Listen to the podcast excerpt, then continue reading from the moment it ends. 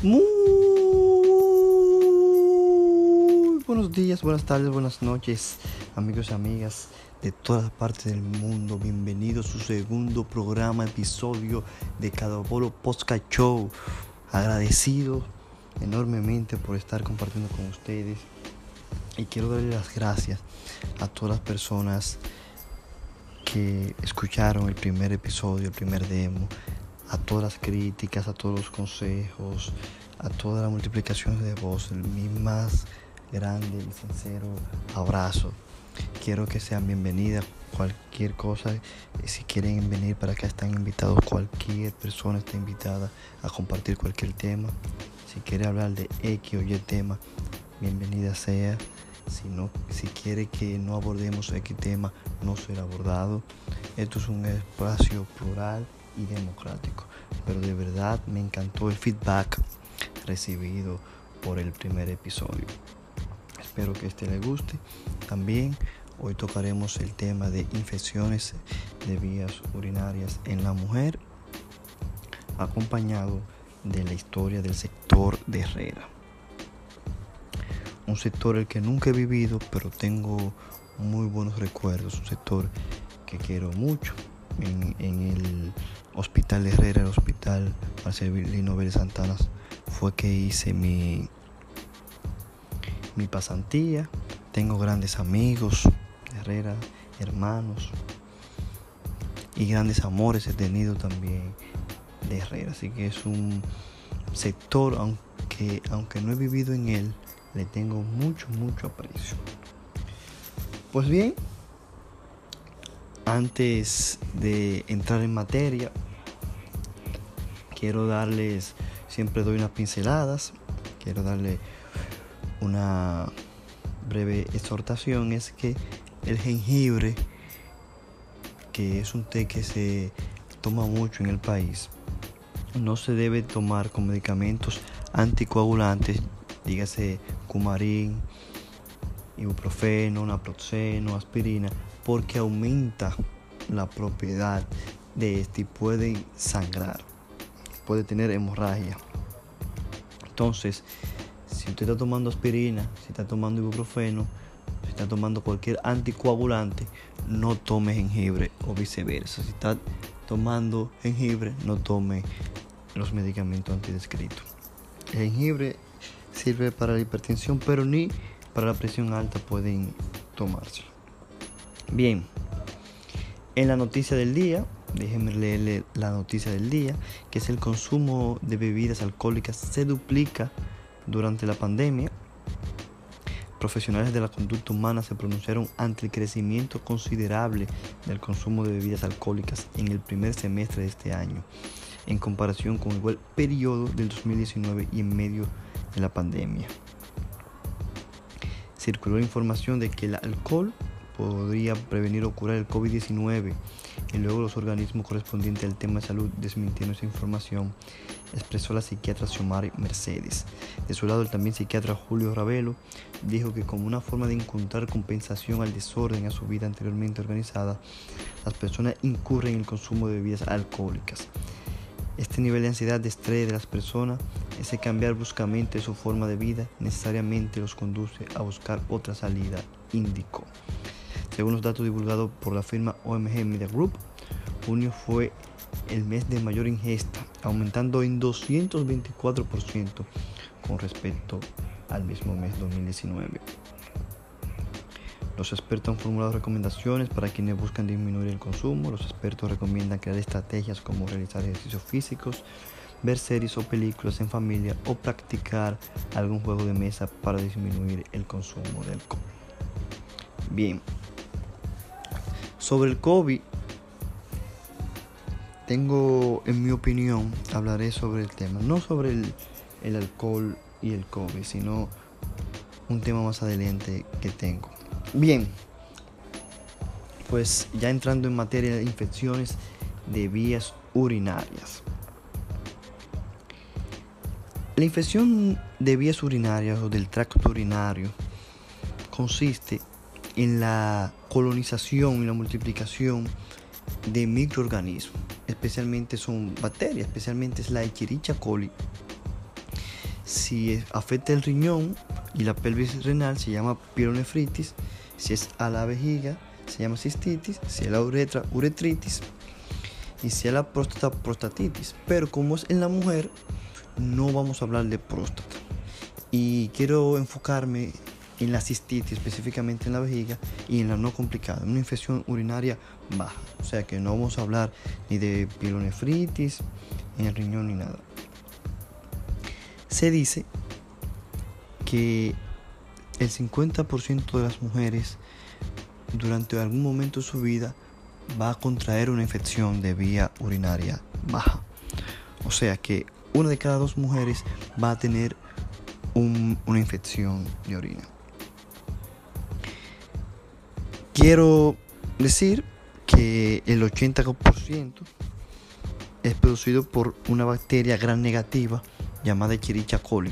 O sea que de cada 10 mujeres, 8 es producida por la Echerichia coli, que es una bacteria gran negativa que produce múltiples enfermedades, aparte de la infección ya descrita.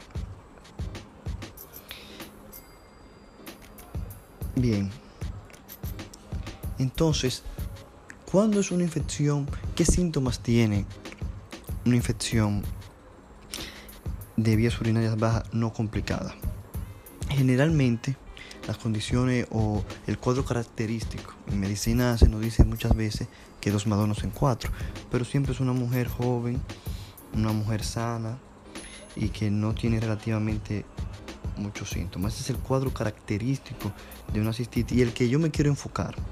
No quiero hablar de mujeres posmenopáusicas que también son muy frecuentes, siempre eh, en, general, generalmente.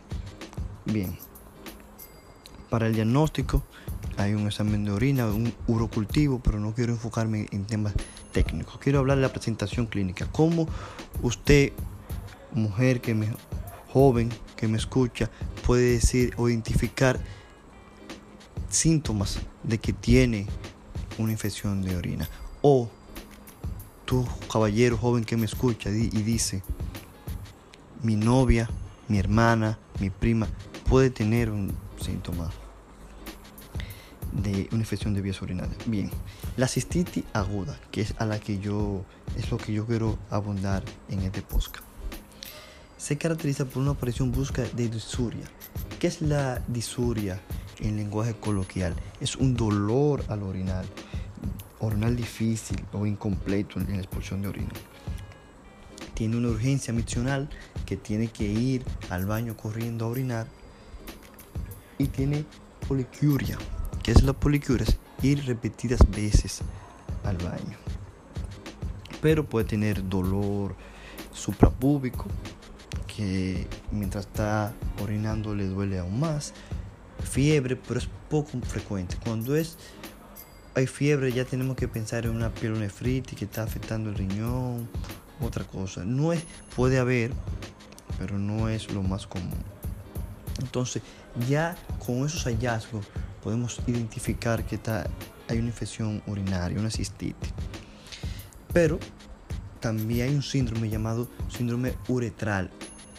Escúcheme bien, que es una mujer que tiene esos mismos síntomas, tiene, le duele el orinar, está yendo muchas veces, pero cuando le hacen el examen del urocultivo, el cultivo en la orina sale negativo o sale que no es significativa, tiene poca colonia, o sea, hay menos de 100.000 Echerichia coli. Entonces, eso se debe a que hay una infección en la uretra, pero no por la... Es una infección de transmisión sexual. Bien, tiene esos mismos síntomas, pero cuando van, que no se, o sea, no se distinguen clínicamente, pero cuando hacen el urocultivo, ya tiene una clamidia, tiene una, gonorrea, un herpes, etc. Entonces, son iguales los datos clínicos que caracterizan un síndrome ureteral. Una paciente joven que tiene un cambio de reciente de pareja sexual, etcétera, etcétera, que no vamos a entrar en esos temas. Pues bien, en el tratamiento, el tratamiento de una infección no complicada son antibióticos, que puede ser de un día a 3-7 días. No quiero decir los nombres de los antibióticos porque no promuevo, no quiero promover la automedicación. No voy a fomentar eso. Eh, cuando le dé los síntomas, espero que hable o consulte con su médico más cercano y que él le diga las indicaciones a tomar. Pero es un tratamiento corto, tratamiento empírico, que pueden ir sin receta a la farmacia. La prevención. Son múltiples cosas para prevenir que usted no tenga una infección de vías urinarias. Pero como le dije, es casi inevitable porque una de cada dos mujeres a lo largo de toda su vida la tendrá. Yo estuve en la investigación del tema, estuve leyendo sobre el jugo de cranberry, que la cultura popular dice que es bueno. Es bueno, pero no es tanto como se cree. No es una panacea de que ese, el jugo de cranberry va a eliminar o va a prever que no me dé la infección, pero ayuda. Entre la, entre la prevención está orinar después de tener una actividad sexual, mantenerse hidratado y orinar con regularidad. Ahí quiero hacer un hincapié las mujeres cuando salen de su casa no están acostumbradas o no son muy dadas a orinar en, sitios fuera del hogar, ya por costumbre, por cultura, y eso dificulta. Entonces hay que mantenerse bien hidratado. A veces no quieren ingerir agua por no orinar. Pero ese otro tema. Minimice el uso de duchas vaginales o talcos en esa área genital y bañarse bien, no ducharse en, duchas y ese tipo de cosas.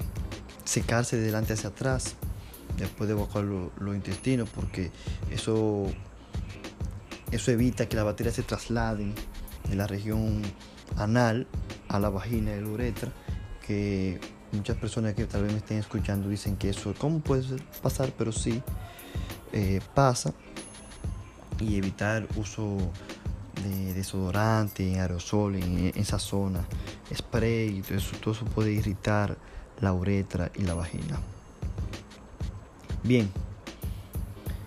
Por último, quiero ya hablarles sobre la zona industrial de Herrera o Herrera en sí, la historia de Herrera y de la zona industrial de Herrera. Como le dije anteriormente, Herrera es un sector al que aprecio mucho.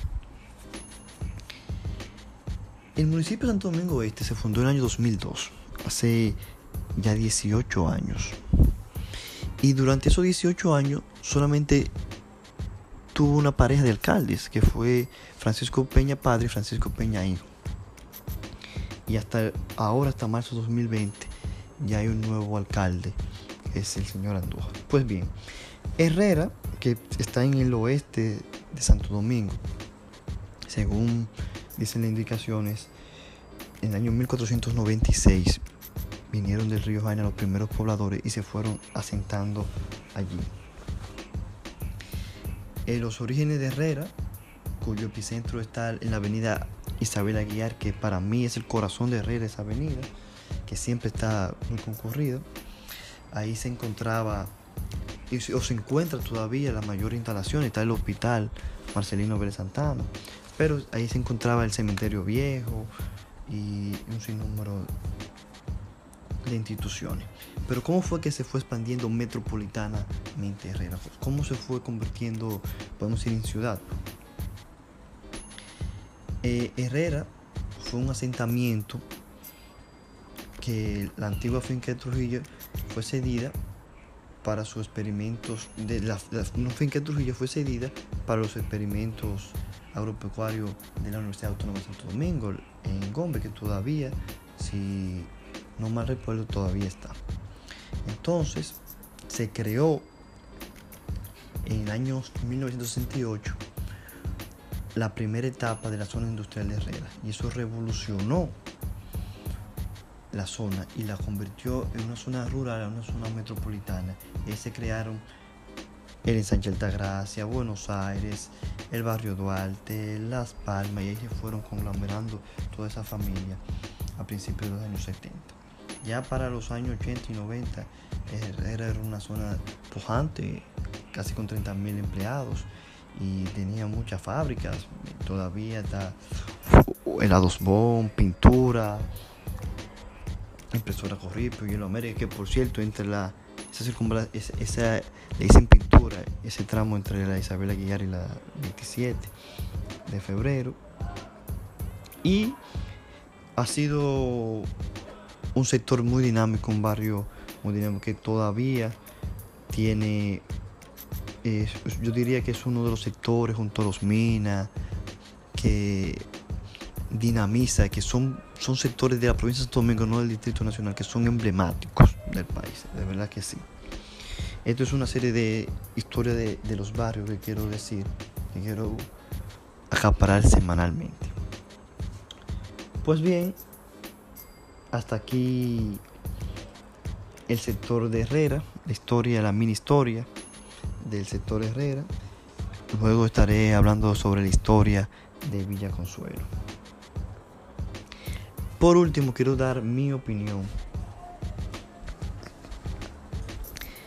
Y mi opinión es sobre el miedo y el COVID-19.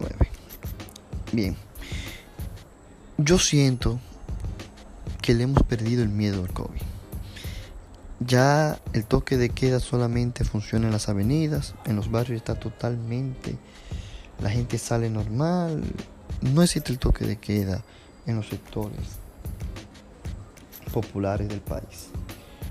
Y en la clase media y baja tampoco, a su manera. Y el distanciamiento físico, el distanciamiento social también se ha perdido. La gente no usa mascarilla, le habla a una distancia como si no existieran, muy cerca. El coronavirus, yo creo que se ha perdido el miedo.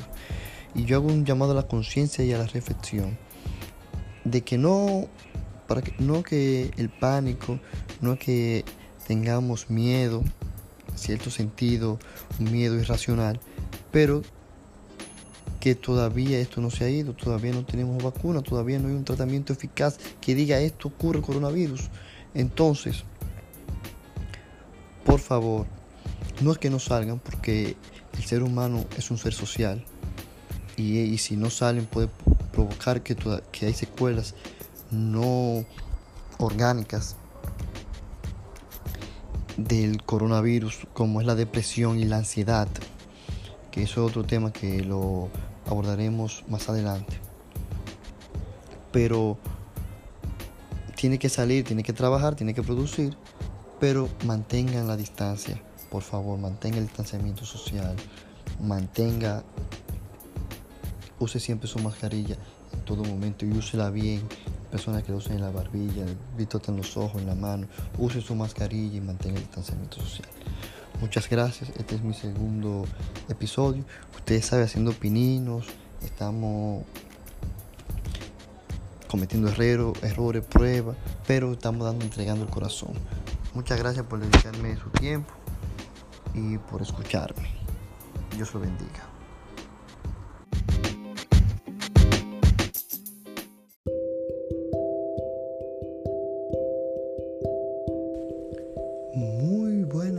Y amigas, bienvenidos a su tercer programa de Cada Bolo Posca Show. Muchas gracias por escucharnos en las diferentes latitudes del mundo.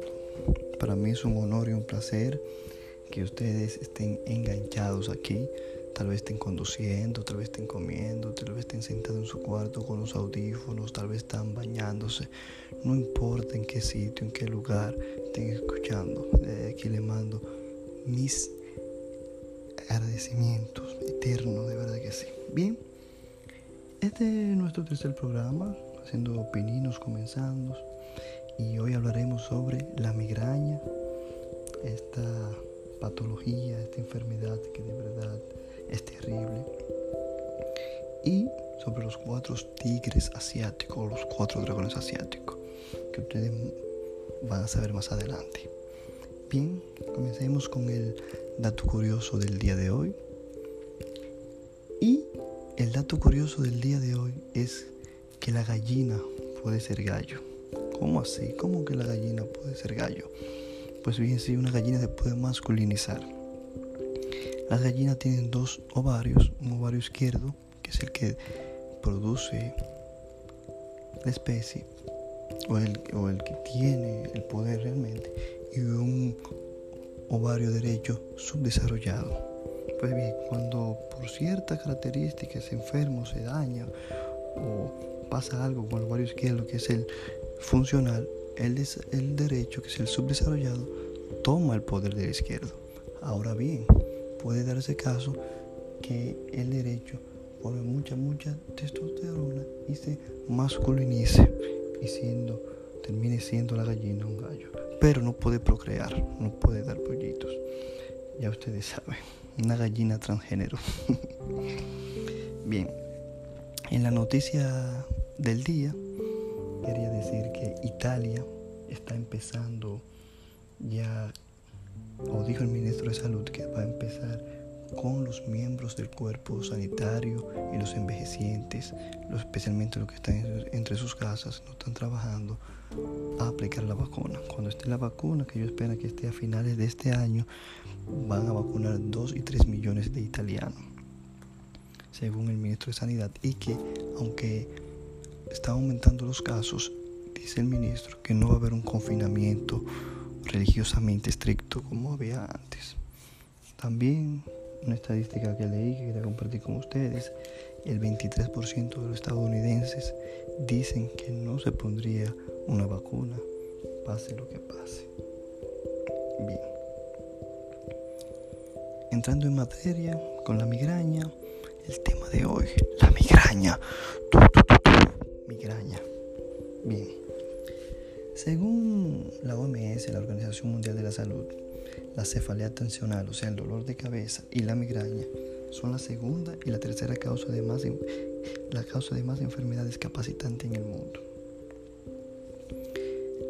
Hasta donde se sabe, la migraña es una enfermedad completamente humana y se dice que es por el complejo sistema nervioso que nosotros poseemos. O sea que a un perro, a un chivo, a una gallina, a hembra, no le da dolor de cabeza tipo migraña, no le da migraña. Solamente el ser humano en el mundo es la única especie hasta ahora descubierta que le da migraña. Y antes de entrar propiamente migraña. Quiero hablarles sobre la migraña y el dolor de cabeza, que no es lo mismo, porque hay diferentes tipos de dolor de cabeza, de cefaleas. Cuando yo me refiero a cefaleas, es dolor de cabeza. La migraña es una cefalea primaria, o sea, que se produce la migraña y que produce el dolor de cabeza, pero hay infinidad de, cefaleas. Hay cefalea hasta por hambre, etcétera, etcétera. Entonces, quiero decir, quiero decir que hay un error frecuente es que cefaleas crónicas o cefaleas que recorren mucho, dolor de cabeza, la mayoría de las personas y muchas personas del área de salud creen que son por trastornos oculares, eh, que, que necesita lente o por sinusitis o problemas de alergia o de dientes o, o una cervicoartrosis, problemas del cuello, lo cual puede ser cierto, pero no en la mayoría de los casos. Los dolores de cabeza, la migraña, las cefaleas tensionales son por problemas oculares, no es porque se necesita lente. Bien, ahora bien, quiero también hablar sobre los síntomas de alarma del dolor de cabeza o de la migraña. Los síntomas de alarma cuando hay convulsiones es un síntoma de alarma, no es normal. Cuando tiene un comienzo abrupto, más después de los 50 años, hay que tomar en cuenta esos síntomas de alarma. Bien. La migraña suele comenzar en la juventud, es más frecuente en mujeres, el 60% tiene antecedentes familiares y en la migraña la característica del dolor es que es pulsátil desde la mañana. Comienza generalmente desde la mañana, es pulsátil y dura de 4 a 72 horas. Imagínese usted, de 2 a 3 días con un dolor de cabeza. Generalmente, generalmente es la mitad de la cabeza, aunque puede ser holocranial, que es la cabeza entera, o puede ser periorbitario o retroorbitario tras del ojo, un dolor pulsante intenso, o frontal, dígase en la frente. Y hay factores que modifican eh, la cefalea, que es el estrés, la menstruación, que la menstruación, tanto las mujeres como los hombres saben de eso porque los hombres soportan a las mujeres cuando les duele la cabeza en la menstruación, que eso es terrible.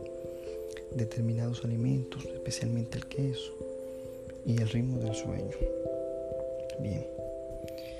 Entonces, algo que es característica de la migraña es que empeora con los movimientos, con un movimiento de cabeza, con la tos, empeora la migraña. No tanto así como la cefalea de Horton o racismo, que eso podemos hablarlo en otro post que es, generalmente este en hombre. Y ese, el paciente vive inquieto y vive moviéndose por el dolor que tiene.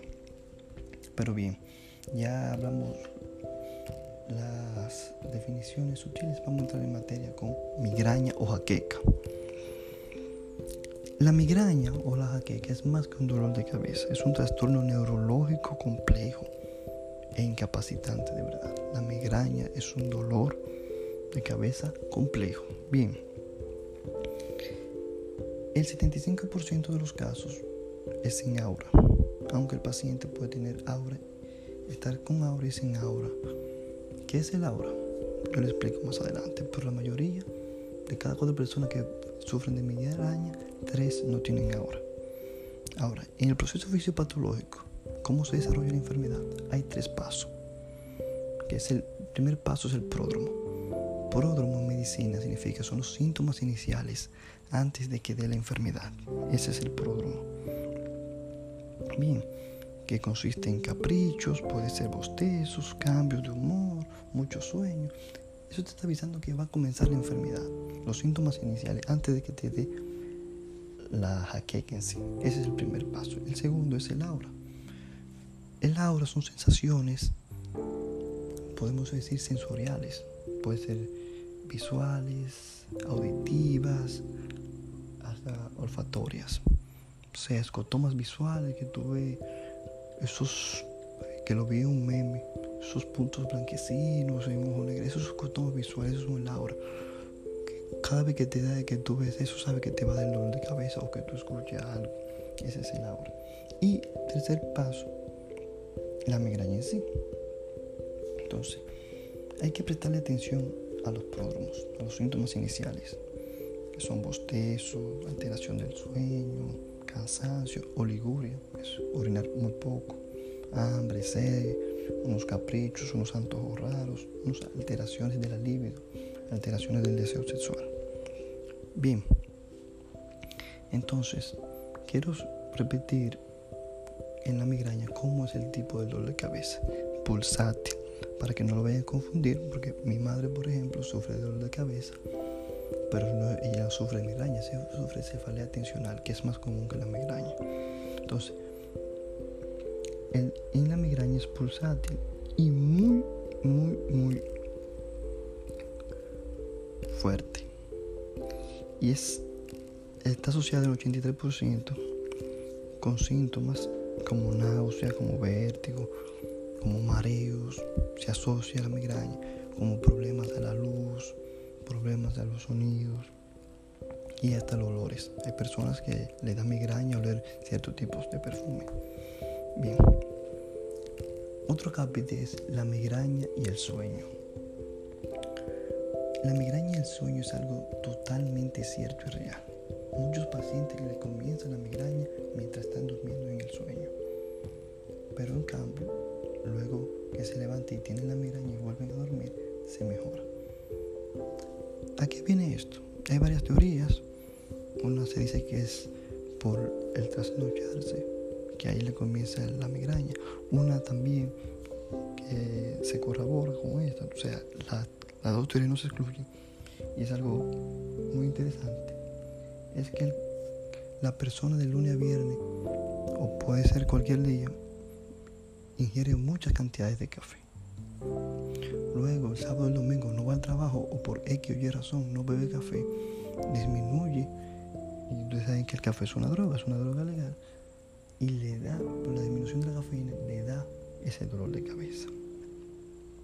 Bien, la menstruación también, la migraña y la menstruación. Eso a algunas mujeres le da premenstrual una durante la menstruación y se han visto casos que después de la menstruación. Y alguna que le da el periodo, el proceso completo. Aunque también quiero apuntar que hay historias de migraña tras la toma de anticonceptivos. Bien. Para establecer el diagnóstico de migraña, que usted tenga más o menos un criterio para diagnosticar una migraña, debe ser la duración que ya le dije anteriormente de 4 a 72 horas, que sea unilateral, aunque puede ser eh, de los dos lados, puede ser un periorbitaria, pero generalmente es unilateral. Por lo generalmente es un lado, es pulsátil, se asocia, como le dije, a náuseas, a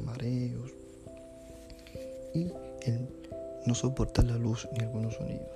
Bien, ahora vamos a hablar del tratamiento. ¿Cuál es el tratamiento? A ti que me escucha para la migraña y sufre de migraña o tiene un primo con migraña. Bien. El tratamiento, quiero decir que el tratamiento efectivo es individual. Eso depende de la edad, depende de la expectativa del embarazo que tú quieras, depende hasta de la condición económica, depende de muchos factores. Es individual. Lo que le funciona a José no le funciona a Juan ni le funciona a María. Bien, hay un tratamiento primero no farmacológico, o sea que el tratamiento no lleva pastilla, que es ejercicio moderado, el abandono del tabaco, evitar el abuso de alcohol y una dieta equilibrada. 80.000 enfermedades te van a decir que haga eso. La diabetes, la hipercolesterolemia, la hipertensión también te dice que haga eso. Ahora bien, ¿por qué se recomienda el tratamiento, ese tratamiento no farmacológico? La migraña, porque para parar los factores desencadenantes. ¿Cuáles son los factores desencadenantes? Los factores que desencadenan. El vino puede ser, el vino se asocia, es una de las bebidas alcohólicas, es, la, primera bebida alcohólica que se asocia a migraña. Entonces, si tú evitas el abuso de alcohol, estás evitando ese factor desencadenante y evita la migraña como también el cigarrillo. Muchos pacientes atribuyen eh, su migraña a comidas pesadas o estreñimiento y se cree que es al revés, que la misma migraña que produce todo eso. Pues bien, en cuanto al tratamiento farmacológico, el tratamiento farmacológico, el que no, el que es con pastilla, que no es como el estreñimiento, que es evitar el consumo de tabaco, evitar el abuso de alcohol, etc. El de pastilla. Bien, se divide en dos. Abortivo, que es para la crisis, que es específico e inespecífico. Y el preventivo. Bien. Un paciente puede tener ambos. El abortivo y el preventivo. El abortivo es para que te duele en el instante y el preventivo para evitar que te dé. Bien. Los inespecíficos, eh, si es una migraña leve, están todo, todo lo hemos tomado en algún momento. El paracetamol, acetaminofén, 500 miligramos, 1000 miligramos oral, la aspirina, ibuprofeno, la metoclopramida, que es un antiemético para que no se vomite. Es un inespecífico va dependiendo de la severidad. Ya cuando es leve más moderado, está el sumatriptán y la ergotamina. Estos son los de verdad, son específicos para la migraña. Sumatriptán y ergotamina. Tal vez ustedes no lo conozcan, tiene su nombre comercial, pero en cada post show somos muy cuidadosos, ¿no? De mencionar nombres comerciales. Bien. Los preventivos están los beta bloqueadores como propanolol, están los antidepresivos, también algunos AINES. Es en cuanto al tratamiento farmacológico. Bien amigos, hasta aquí el tema de migraña. Espero que hayan entendido. Esto fue un resumen, bien, un resumen bien resumido, valga la redundancia, concentrado. Bueno, segundo tema del día de hoy es los cuatro tigres asiáticos. ¿Qué son los cuatro tigres asiáticos o los cuatro dragones asiáticos? Son cuatro países del sudeste de Asia, Hong Kong, Singapur, Corea del Sur y Taiwán. Bueno, Hong Kong no es un país, Hong Kong es una región autónoma de China que antes pertenecía al Reino Unido. Pero ¿qué son estos cuatro países? Que voy a repetir cuáles son. Hong Kong, Singapur, Taiwán y Corea del Sur. Son cuatro países que hace 50 o 60 años eran muy pobres, muy pobres, que dependían esencialmente del desarrollo agrícola. Y ahora son países ricos con un capital humano excelente, una libertad económica extraordinaria, de los mejores países del mundo y una educación envidiable. ¿Y cómo consiguieron eso? Los cuatro. Con educación tecnología y una política anticorrupción extrema. Una política anticorrupción extrema. Y están situados ahí. Y yo quiero que mi país, República Dominicana, se vea en, e, en ese sentido. ¿Por qué? Porque todos, bueno, a excepción de Corea del Sur, todos son más pequeños que República Dominicana. Eh, Taiwán tiene 36 mil kilómetros cuadrados, nosotros tenemos 48 mil. Y Taiwán, todas las guapas del 911 fueron donadas por Taiwán.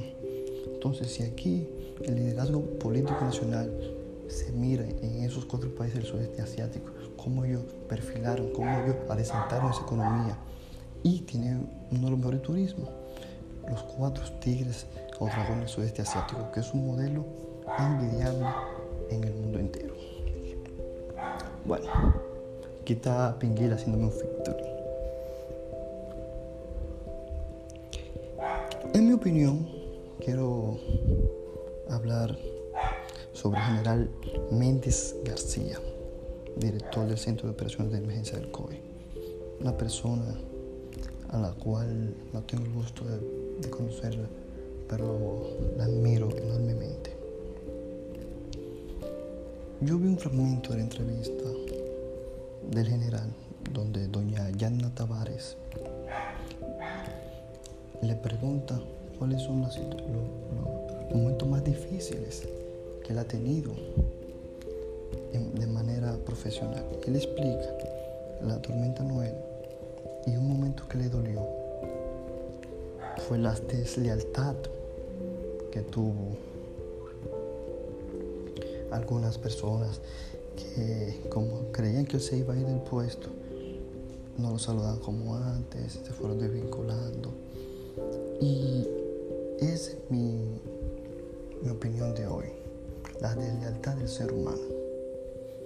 Según la Real Academia de la Lengua, según la RAE, define la lealtad como el cumplimiento de lo que exigen las leyes, de la fidelidad y la de las, del honor y hombrías de bien.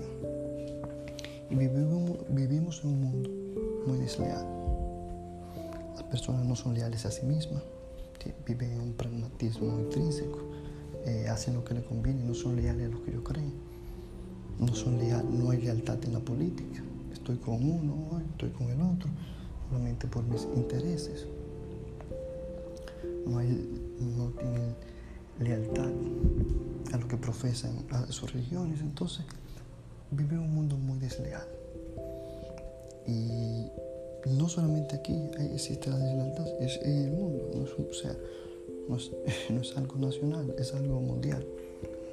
Pero me dio mucha pena por general un hombre que ha sido tan leal al pueblo dominicano y que él mismo explicó que sacaba de su bolsillo 20 mil pesos para que cada quien pueda tener su hogar le paguen con esa deslealtad. Sé que esa es mi opinión de hoy sobre la lealtad y la deslealtad en el mundo que estamos viviendo. Por último, quiero finalizar con una frase del gran Napoleón Bonaparte, que un día podemos hablar también de él, donde dice, hay ladrones a los que no se castiga, pero que lo más preciado, el tiempo. Bueno, amigos y amigas, muchas gracias por quedarse aquí, atento a escuchar su tercer programa de Cada Uno Oscar Show. Un abrazo, muchas bendiciones, esperen el cuarto y con Dios siempre.